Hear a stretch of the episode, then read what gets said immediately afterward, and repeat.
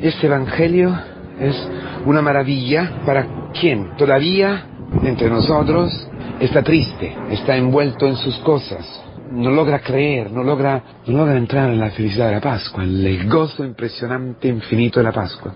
Para quien todavía está dudando, para quien todavía se está mirando a sí mismo sin, eh, sin encontrar razón de su tristeza, de su amargura.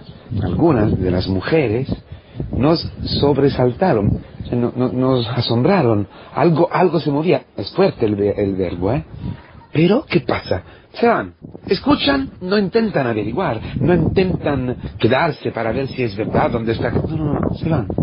Si vamos a ver esta semana, en la que la iglesia proclama los evangelios, las apariciones, vemos que hay todas clases de cristianos, toda clase de, de hermanos de la comunidad.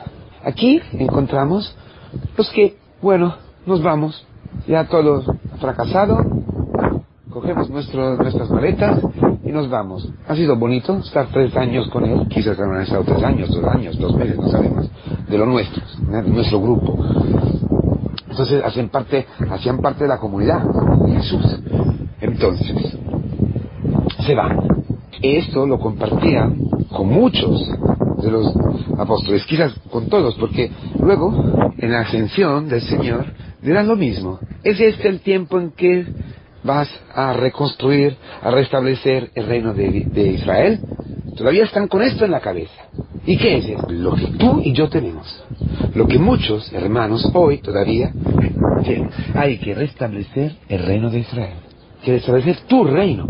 El reino tus pensamientos. La resurrección de Jesucristo o significa para ti restablecer tus razones, tu idea de familia, tu idea de hijos, tu idea de trabajo, tu idea de comunidad, o no. O Jesucristo no ha resucitado para nada. Ya son tres días y, todo se ha acabado. No me importa, no juego más. Me voy. Esto es lo que ocurre muchas veces en la comunidad. Lo que ocurre a muchos de nuestros hijos, hermanos queridos. Eso a ti. Quizás tú estás escuchando y te, te has ido de la comunidad ya desde mucho tiempo. La razón es que Cristo no hace lo que tú quieres. No, es solamente eso, es más profundo, hermano. Tenemos una relación equivocada con Cristo. Es muy profunda esta religión natural que tenemos. Jesús tiene que resucitar según nuestro esquema de resurrección. Pero no, por eso no lo reconocen. No reconocen. ¿Qué es que lo que no, que no reconocen? Es su amor infinito, hermanos. Porque ¿cómo gana esto, Señor? No como intentas tú ganar a tu hijo, no como yo como cura intento ganar a las personas. No, porque en el fondo, en el fondo tú tienes tus esquemas. Tu esquema del camino, tu esquema de la iglesia, tu esquema de familia, tu esquema, tu esquema, tu esquema. El reino de Israel. Dios no había pensado en ningún reino. Está aquí toda la escritura. La división se, ha dividido. La lucha entre hermanos. Porque cuando se pone un rey humano y no un rey y se quita del medio a Dios como rey, es lo que ocurre. Lo que ocurre muchas veces en nuestras comunidades, por ejemplo, o en nuestras familias. Por eso nosotros intentamos siempre restablecer, que Dios restablezca el reino humano, religioso humano, que se, que se reviste de, religiosidad, que se reviste de neocatecumenalismo, que se reviste de redentorismaterismo, pero nada que ver con el reino de Dios. Ha establecido, no ha establecido el reino de Dios. Pues hoy en día los, apóstoles a anunciar no el reino de Israel, sino el reino de Dios. Es otra cosa, completamente. Ahí está el engaño. Y cuando esto no ocurre, cuando nos predican este reino, cuando las mujeres nos dicen, ha resucitado, es decir, ha ido más allá de la muerte, ha ido más allá del reino de Israel, ya ha superado, ya ha cumplido su misión. Hacer pasar otra vez Israel, sus hijos, desde la esclavitud de un reino humano al reino de, Dios. Mi reino no es de este mundo. Ha muerto como rey de Israel, pero no según el esquema que tenemos nosotros, que tenían los, apóstoles. Ha muerto el rey de Israel para llegar a ser el rey del reino de Dios, el rey del universo, el rey de todos los hombres, el rey de tu mujer que te odia, que se ha puesto en contra de ti, que te está traicionando, de tu, de tu marido que se ha ido de casa, de tu hijo que está tonto, más tonto, más tonto, y que ha dejado la iglesia y ha dejado todo, o que sigue en la iglesia pero está con un juicio hacia su mujer que te parte el corazón. Jesucristo ha salido de los, del esquema. Eso quiere decir que no lo han encontrado. Eso no lo puedo creer porque soy torpe y necio. ¿Qué quiere decir necio? Uno que no le puede decir nada. Naval. ¿Qué quiere decir? Un hombre que está esclavo de sus pensamientos humanos, que interpreta la religión, interpreta el cristianismo con sus esquemas humanos, carnales, lo que veo, lo que siento, lo que, lo, lo que yo he estudiado, lo que yo creo que sea justo, mis criterios. Entonces Cristo ha resucitado, Cristo no está. Algo te ha asombrado en este anuncio, algo te ha movido, pero no, tú ya has decidido que si no era así, te vas. Pero averígualo, quédate, quédate, quédate calladito. Si no entiendes, quédate en el camino, quédate, quédate en la comunidad verás que el Señor a poco a poco, no, no, escuchar, seguir escuchando, no salir de la comunión, porque esto te destruye. No, de hecho, estos dos están yendo hacia la noche, hacia la noche, hacia la muerte, alejándose de la comunión. Esta es la razón para la que tu hijo se va de la iglesia. Porque, de un lado, le denuncia por lo que es. La palabra nos denuncia por lo que somos, que somos reyes humanos que usurpamos el lugar de Dios. No somos dioses, no somos reyes. Queremos ser reyes y no lo somos. Esto es la primera parte. La segunda, que Dios en la comunidad no cumple mi esquema. No, me quieren. No, no me aceptan. Se ponen en contra de mí. Y así siguiendo. Mi matrimonio no va a cambiar. La gran noticia de hoy es que Cristo va con nosotros. Como la Shekinah deja, ha dejado el templo y se ha ido con el pueblo que iba al destierro. Como los ojos del Padre no han dejado ni un segundo el Hijo pródigo que se ha ido. Es imposible. Esta es la forma en la que Cristo habla a quien se aleja. A tu hijo, a tu marido. Invisiblemente, pero está allí, como está a tu lado. Quizás tú has hecho esa experiencia y te resuena algo cuando te has alejado. Cristo hace eso. Viene contigo. Cristo viene contigo Cristo va con tu Hijo y a poco a poco, a poco a poco, su presencia invisible, misteriosa.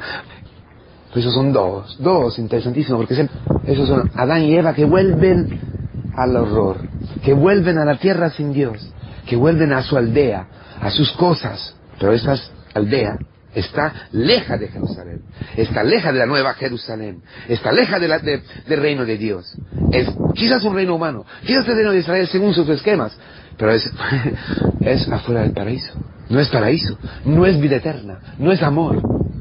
Por eso llega la noche y Cristo ahí. ¿Cuánto tiempo? No sabemos. No sabemos. Es el tiempo justo y necesario para que ellos puedan escuchar la predicación. Es Cristo que, por medio de la iglesia, por medio de los hechos, por medio de las personas, por medio de los fracasos, por medio también de un padre que denuncia el Evangelio. Con amor, como Cristo. La iglesia vive como Cristo, anuncia el Evangelio como Cristo. Es decir, no es de este mundo. Mi reino no es de este mundo. No combato por, mi reino. No combato para que mi hijo vuelva a mi reino. No combato. No combato. No lucho. Hasta que mi hijo, o el hermano, mi mujer, o mi marido, no me reconoce tengo otra cara, tengo otro rostro, otra presencia, otra apariencia, otra forma de ser, otra forma de decir las cosas, otra forma de pensar. Ya no pienso como el mundo, ya pienso las cosas de, arriba, no las cosas de la tierra. No tengo esos esquemas. Estoy libre de todos los esquemas. Lo repite mil veces Papa Francesco, Papa Francisco. Y la gente no lo entiende. Mucha gente no lo entiende. O lo entiende que es bueno, misericordioso, todo, todo. No es nada de todo eso. Es la inspiración. Como cuando un artista pinta el genio de la misericordia, el genio nuevo, maravilloso. ¿De, ¿De quién? Del artista, que es Dios, que crea otro mundo, que recrea todo, todo lo recrea y hace de toda la vida de un hombre su reino. Ah, es el reino de Dios que va con ellos, con esos dos discípulos. Es el reino de Dios que va con nosotros cuando nos alejamos. El por eso no, lo reconocen, porque es algo que no han vivido, no han visto. Tienen que experimentarlo a su lado ¿Qué quiere decir que le cuenta toda la anuncio del Evangelio, por, supuesto? Pero ¿qué quiere decir? Que en, toda la escritura, es decir, toda la vida, toda la historia, en todos los hechos, en todas las profecías, él le explica una cosa, que tenía que sufrir, que tenía que amar. Ah, entonces, alejarse quiere decir ir a descubrir, hacer el camino en otra forma. Se encarga de hacerte el camino es tu historia. Humillaciones, humillaciones, problemas, malas enfermedades, situaciones difíciles. Esto ocurrirá a tu hijo. Sí, tranquilo. Tranquilo. Y no te pongas neurótica o neurótico. Estás tranquilo, sale tranquilo. ¿Por qué? Porque es, Cristo que está hablando a él. Para decirle que, una cosa, que no es su mujer, que no es su, su padre, no son sus hijos, no son...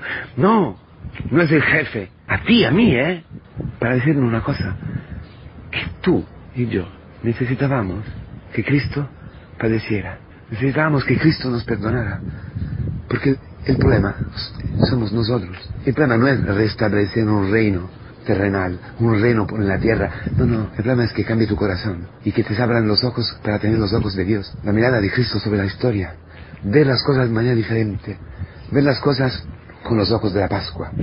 Es decir, ¿qué quiere decir tener ojos de Pascua? Ojos pascuales. ¿Qué quiere decir? Quiere decir tener ojos que ven en la muerte el paso a la vida este es el reino de Dios, que se cumple, que se realiza dentro de la historia, sin cambiar nada. Porque para llegar a eso, tienes que pasar por el experimentar que Cristo tenía que morir para ti, que tenía que morir para tu hijo, tenía que morir. Quien tiene esa experiencia ya cambia completamente su vida. Cuando llegas a este punto, se está haciendo tarde. Cuando está allí, cerca de las aguas del bautismo, de la pila bautismal, cuando ya es noche, cuando ya te estás hundiendo en la muerte, ya encuentras a Cristo de verdad. No lo reconoces, pero siente que esta palabra, que, que este amor que se, ha, que ha ido contigo, que te ha llevado misteriosamente, que, que, ha, ido hablándote a través de, los, de los hechos, y tenemos a, montones. Esto no está escrito en ningún libro de teología. No, no, lo, no, lo, explica ningún filósofo, ningún teólogo. Es que dentro de ti tú has experimentado el amor.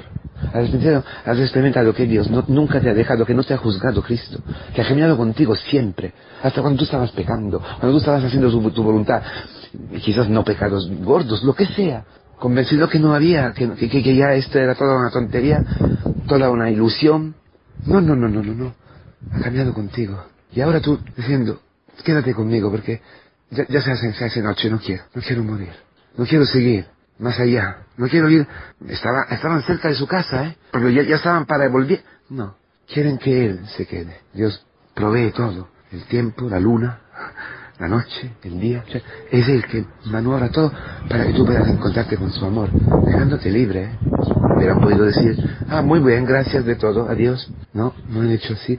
Algo ha ocurrido en su corazón, que ha inflamado su corazón a poco a poco, con paciencia, con misericordia. Entonces allí ya, dentro de la intimidad de su corazón, de este hostel, dentro de este restaurante, ya el Señor se ha desvelado. Y no era la cara, no era, no, era su carne partida para ellos. Lo que habían vivido en el cenáculo, lo van a revivir ahora verdaderamente en su vida, en su historia.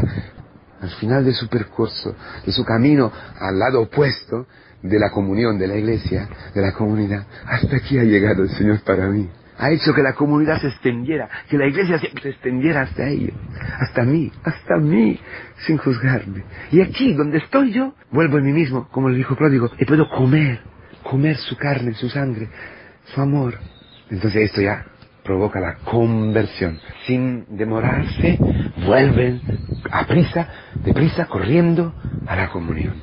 Y allí ya es la liturgia, allí es la profesión Y allí ya, es verdad, ha resucitado, ¿no? Sí, sí, tú has visto, yo lo he visto también. ¿Dónde lo he visto? Allí, eh, eh, ¿dónde me había ido? ¿Dónde había escapado? ¿Dónde había dejado todo? En mis pecados, en mis murmuraciones, en mis tonterías, en mi necedad. Allí, allí, allí lo he visto. Resucitado. Ya, no es lo que pensábamos, ¿verdad? No, no es así, dice Pedro. No, no es así, dice la Magdalena. No, no es así, dice la Virgen María. Yo lo sabía desde el principio. Él no iba a restablecer un reino humano, tus esquemas. Él te entregaba sus esquemas, que es no tener esquemas, que es amor, amor, amor infinito, que abarca a todos, así como son. Esto es. Por eso toda la historia es una maravilla, toda la historia es la cuna de la Pascua. Es el lugar donde la Pascua se puede vivir cada día, cada día. Por eso dice, en el primer día, en el mismo primer día de la semana. Es decir, este primer día, esta Pascua llega hasta después de dos mil años, hasta después de veinte años que te has alejado de la iglesia, hasta después de todas tus tradiciones. Es siempre el mismo primer día. ¿Por qué? Porque este primer día es la Pascua, es el reino de Dios, que no acaba nunca, que no acabará nunca, que no, que no conoce ocaso.